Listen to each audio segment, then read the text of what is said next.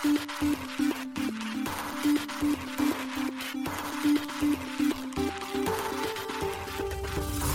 しい経済ニュース。この番組では現当社のメディア新しい経済がブロックチェーン仮想通貨フィンテックに関する日々のニュース解説を平日毎日音声コンテンツでお届けしています。そして新しい経済ではブロックチェーン仮想通貨に関するニュース解説記事やインタビュー記事学習記事などのたくさんのコンテンツを掲載しております。ぜひ新しいひらがな経済漢字で検索してメディアもチェックしてください。そして LINE 公式アカウントではメディアの更新情報を配信しております。LINE 公式アカウントにもぜひご登録ください。現当社新しい経済編集部大塚です。はい本日は9月13日水曜日です。今日のニュースいきましょう。アスターがイーサリアム L2 参入ポリゴンラボと協業でアスター ZKEVM 提供へ。ペイパル暗号資産をドルに交換できるオフランプサービス提供開始。メタマスクがビットコインやソラナ等の非 EVM 対応可能にコンセンシスがメタマスクスナップスオープンベータ版公開。ビタリックが T モバイルアカウント復活を報告。ハッキング騒動についても説明。レイヤー0に Google クラウドオラクル導入。チェーン間の全メッセージングが検証可能に。イギリスゾディアカストディがシンガポールへ参入。機関投資家向けデジタル資産サービスを開始。イギリス HSBC が米デジタル資産カストディファイアブロックスと提携か報道。ドリコムとチューリンガム開発のエターナルクリプトウィザードリー BC ステップンの Find Satoshi Lab と Web3 ファンドエムートと提携。一つ目のニュースはアスターネットワークがイーサ L2 に参入ポリゴンラボと協業でというニュースです。日本初のパブリックブロックチェーンアスターネットワークの開発を主導するステークテクノロジーズがイーサリアムのレイヤー2となるアスター ZKEVM パワードバイポリゴンの提供予定を9月13日に発表しました。現在シンガポールで開催中の Web3 カンファレンストークン2049においてステークテクノロジーズ CEO の渡辺創太氏が発表を行いました。なおこの取り組みはアスターが今年大きな発表があると事前告知していたスーパーノバと位置づけられていた取り組みになります。発表によるとステークはアスター ZKEVM 提供にあたりポリゴンラボと協業したといいますアスター ZKEVM はゼロ知識証明を活用したポリゴンチェーン開発キットによって開発されるということですまた、ステークとポリゴンラボはともに、アスター ZKEVM を通じ、日本の Web3 事業展開を強力に推進するといいます。今後はゲーム、IP コンテンツ、金融、ロジスティックス、小売事業など各事業領域のトッププレイヤーとの連携協業をより一層深め、日本市場においてアスター ZKEVM が最も信頼されるチェーンとなることを目指すということです。アスター ZKEVM はアスターネットワークのエコシステムが提供してきた相互運用性に加え、ゼロ知識証明活用により高度な処理能力、拡張性、安全性、UX を実現できると発表がされています。ブロックチェーン最大規模のユーザー数を有するイーサリアムの拡張機能であるレイヤー2技術を実装し EVM 環境と同等の EVM 透過性を保持しているとのことですなお、アスター ZKEVM のガス代については、テストネットにおいてはイーサを用いるとのことです。今後のメインネットに関しては情報が公開されていません。また、新しい経済編集部がステークに、アスター GKEVM で独自トークンの発行予定があるか質問したところ、特にそのような予定はございません、との回答でした。今回 L1 であるアスターネットワークを提供するステークはポリゴンラボとの協業を通じ新たなイーサ L2 アスター GKEVM を開発提供することで GKEVM の展開に取り組むグローバルコミュニティの一員としてイーサリアム全体の成長に貢献していくとしています。ステークテクノロジーズ CEO である渡辺創太氏は発表にて次のようにコメントしています。アスター ZKEVM を軸としたアスターネットワークとポリゴンラボの密な連携はそのゴールとして Web3 業界及び日本経済の成長ドライバーとなることを目指しています。アスターネットワークとポリゴンラボはこれまでに世界的な IP コンテンツやゲームタイトル、グローバルに活躍するトップ企業、地方創生に取り組む自治体に至るまで様々なコンテンツ、組織とともに多岐にわたるプロジェクトを起案、実行してきました。その豊富な経験に基づき、今後はポリゴンラボとともにアスター GKVM を通じて日本企業の Web3 進出をサポートし、ブロックチェーン技術の社会実装をさらに加速します。またポリゴンのコーファウンダーであるサンディープ・ネイルワル氏は次のようにコメントしています。アジアは Web3 に対して世界で最も先進的な地域の一つだと考えておりアスターとのコラボレーションを通じて日本のブロックチェーン業界のさらなる成長の力になれることを嬉しく思います。私たちは共に分散化がもたらす高い透明性が日本にとって様々な恩恵をもたらすと信じています。とのことです。続いてのニュースは、ペイパルがオフランプサービスを提供開始というニュースです。米大手決済企業ペイパルが暗号資産を米ドルに変換できるサービス、ペイパルオフランプの提供開始を9月11日に発表しました。ペイパルは昨年12月にコンセンスと協力し、メタマスクで直接暗号資産を購入できるオンランプのサービスを立ち上げました。また、同様のサービスを今年8月に Ledger と協力し、 Ledger Live でも開始しています。ペイパルオフランプはオンランプサービスに追加する形で発表されたサービスということです。これらサービスはユーザーが暗号資産を直接売買可能にするため暗号資産への参入を増やす新たな一歩になるということです。ペイパルを利用した暗号資産のオンランプ及びオフランプサービスはすでにメタマスクから利用可能であるということです。なお現在同サービスは米国ユーザーに向けて公開されたものであり日本の居住者のユーザーはオンランプオフランプともに利用ができませんただし米国でも一部の州では利用できないということですペイパルは発表にて、ペイパルは以前、メタマスクとレジャーの統合を通じて、米国の消費者がペイパルで暗号資産を直接購入できるようにするオンランプを開始しました。オフランプを追加することで、米国のウォレットユーザーは暗号資産をウォレットから直接ペイパルの米ドル残高に変換することができ、買い物、送金、保存、銀行やデビットカードへの送金が可能になると述べています。続いてのニュースは、コンセンスがメタマスクスナップスオープンベータ版公開というニュースです。Web3 ウォレットのメタマスクにサードパーティー開発者による拡張機能を追加するメタマスクスナップスのオープンベータ版が公開されました。メタマスク開発元の米ブロックチェーン関連企業コンセンスが9月12日に発表しました。これまでメタマスクに機能追加がされる場合、すべてコンセンスが雇用する開発者によって独占的に開発が進められていました。しかしこのメタマスクスナップスによってサードパーティーの開発者が作成した機能をメタマスクに追加可能になりました。これによりメタマスクが個人のニーズに合わせてカスタムできるようになります。コンセンスは希望する機能をメタマスクに構築するよう開発者を招待することで、ウォレットのイノベーションを分散化する最初の企業になると述べています。今回メタマスクスナップスのオープンベータ版では初期段階として34のスナップが公開されています。メタマスクはこれまで EVM 互換のブロックチェーンに対応するウォレットでしたが、各スナップによりビットコインやソラナ、コスモス、アプトス、スイなどの非 EVM ブロックチェーンにも接続が可能になったということです。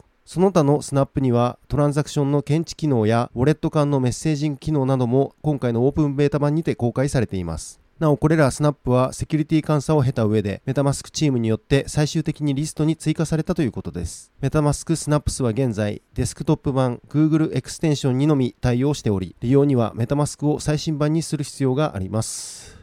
続いてのニュースはビタリクが T モバイルアカウント復活を報告。ハッキング騒動についても説明というニュースです。自身の X アカウントがハッキング攻撃を受けていたイーサリアムの共同創業者であるビタリク・ブテリン氏が携帯電話 T モバイルのアカウントを取り戻したようです。ビタリクが分散型ソーシャルプロトコルのファーキャスター提供の分散型 SNS であるワープキャストにて9月12日投稿しました。この投稿にてビタリクは自身の T モバイルのアカウントを取り戻したことを報告。今回のハッキングは SIM スワップ、つまり誰かが私の電話番号を乗っ取るために T モバイル自体をソーシャルエンジニアリングしたことによるものだと報告しています。なお、ソーシャルエンジニアリングとは、情報通信技術などを用いずにパスワードなどの情報を盗み出す手法のことです。また、ビタリックは電話番号は2要素認証として使用されていなくても、Twitter アカウントをパスワードリセットするのに十分使えると指摘。ビタリックは電話番号が認証において安全ではないという警告を以前より目にしていたが、電話番号でアカウントパスポートをリセットできることは知らなかったのだといいます。また、ビタリックによれば、電話番号を追加した経緯は定かではないが、Twitter ブルーのプレミアム X サブスクリプションにサインする際に、自分の電話番号を追加したのではないかと推測をしています。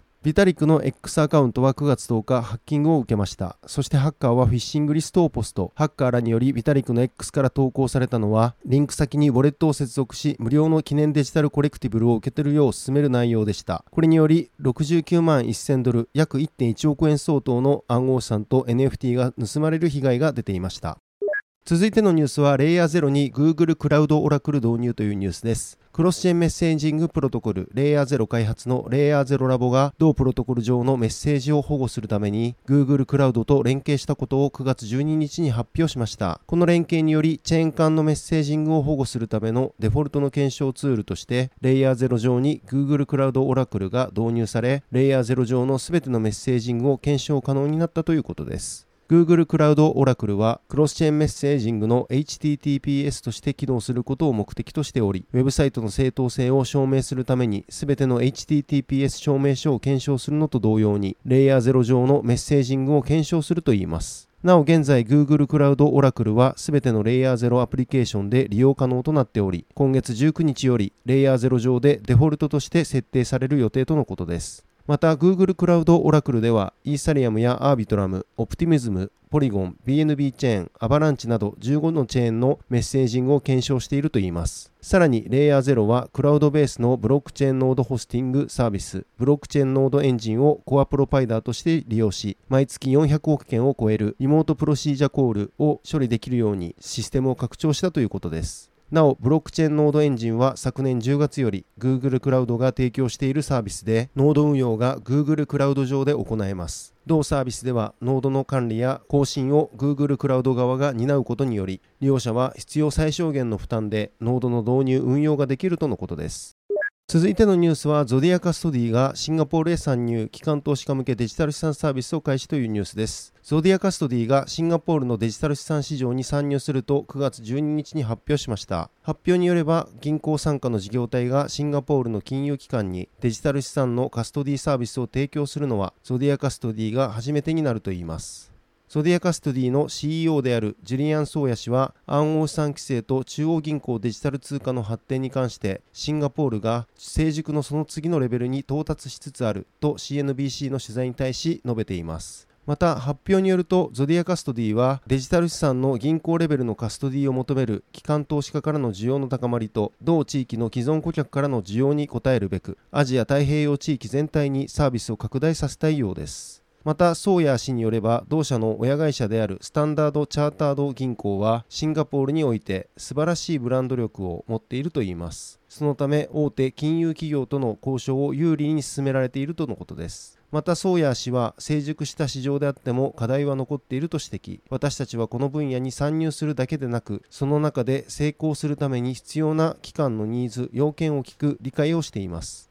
現地のエコシステムと関わりながら市場参加者に最先端のテクノロジー銀行レベルのコンプライアンスガバナンスを提供しデジタル資産導入の旅を加速させると続けています。ゾディアカストディは世界的な銀行金融グループのイギリススタンダードチャータード銀行のベンチャー投資インキュベーションユニットである SC ベンチャーズと米大手資産運用会社ノーザントラストが設立した機関投資家向けの暗号資産カストディソリューションを提供する企業です。また SBI の子会社である SBI デジタルアセットホールディングスがゾディアカストディと合弁会社を設立することを2月3日に発表しています。ゾディアカストディは英国金融行為監督機構に登録済みでありアイルランド中央銀行とルクセンブルグの金融部門監視委員会の登録も受けています。また日本の規制当局にも現在申請中ということです。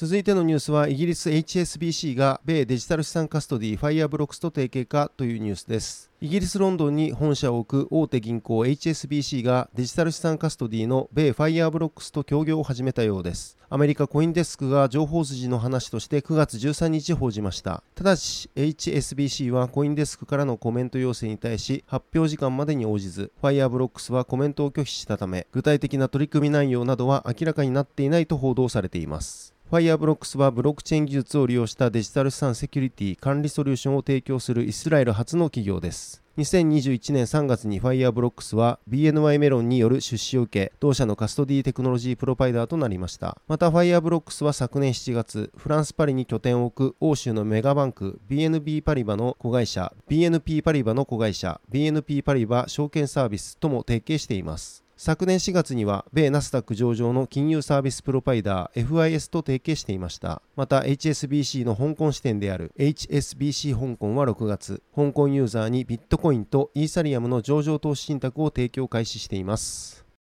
続いてのニュースはエターナルクリプトウィザードリー BC がファインドサトシラボとエムートと提携というニュースです。ブロックチェーンゲームエターナルクリプトウィザードリー BC がファインドサトシラボおよびエムートとの戦略的パートナーシップに基づく提携を9月7日に発表しました。エターナルクリプトウィザードリー BC はドリコムが同社保有のウィザードリー IP を提供しチューリンガムと共同で開発中のブロックチェーンゲームです。また、ファインドサトシラボ FSL は Move Earn ゲームステップンの運営企業です。また、エムートは Web3 特化ファンドです。今回の提携により、エターナルクリプトウィザードリー BC は、両社をアドバイザーに迎え入れ、プロジェクトのマーケティング、コミュニティ育成において様々な施策を実践していくとともに、それぞれが持つアセットを活用したコラボレーションを検討を、実施していくとのことです。なお、エターナルクリプトウィザードリー BC は、同作品初の NFT コレクション、アドベンチャージェネシスコレクションを INO として販売するウィザードリー BC INO 実施に向けて、国内外の業界主要プレイヤーとのパートナーシップ強化を進めています。なお、アドベンチャージェネシスコレクションは、コインチェック運営のコインチェック INO において INO が先日実施されています。アローリスト申し込みは倍率113.8倍となったことが9月5日に発表されています。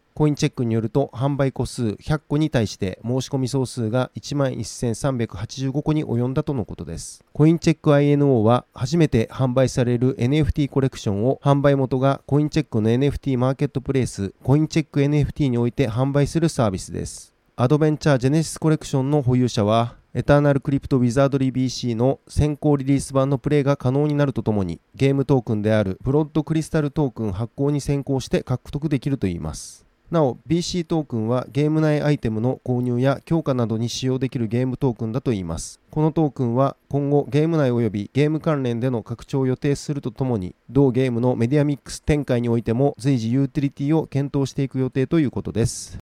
はい、本日のニュースは以上となります。このように私たち、新しい経済編集部では、ブロックチェーン暗号資産に関するニュースを平日毎日ラジオで配信をしております。本日ご紹介したニュースはすべてサイトの方に上がっております。ぜひサイトの方も見に来てください。新しいひらがな、経済漢字で検索して見に来ていただければと思います。それでは本日はありがとうございました。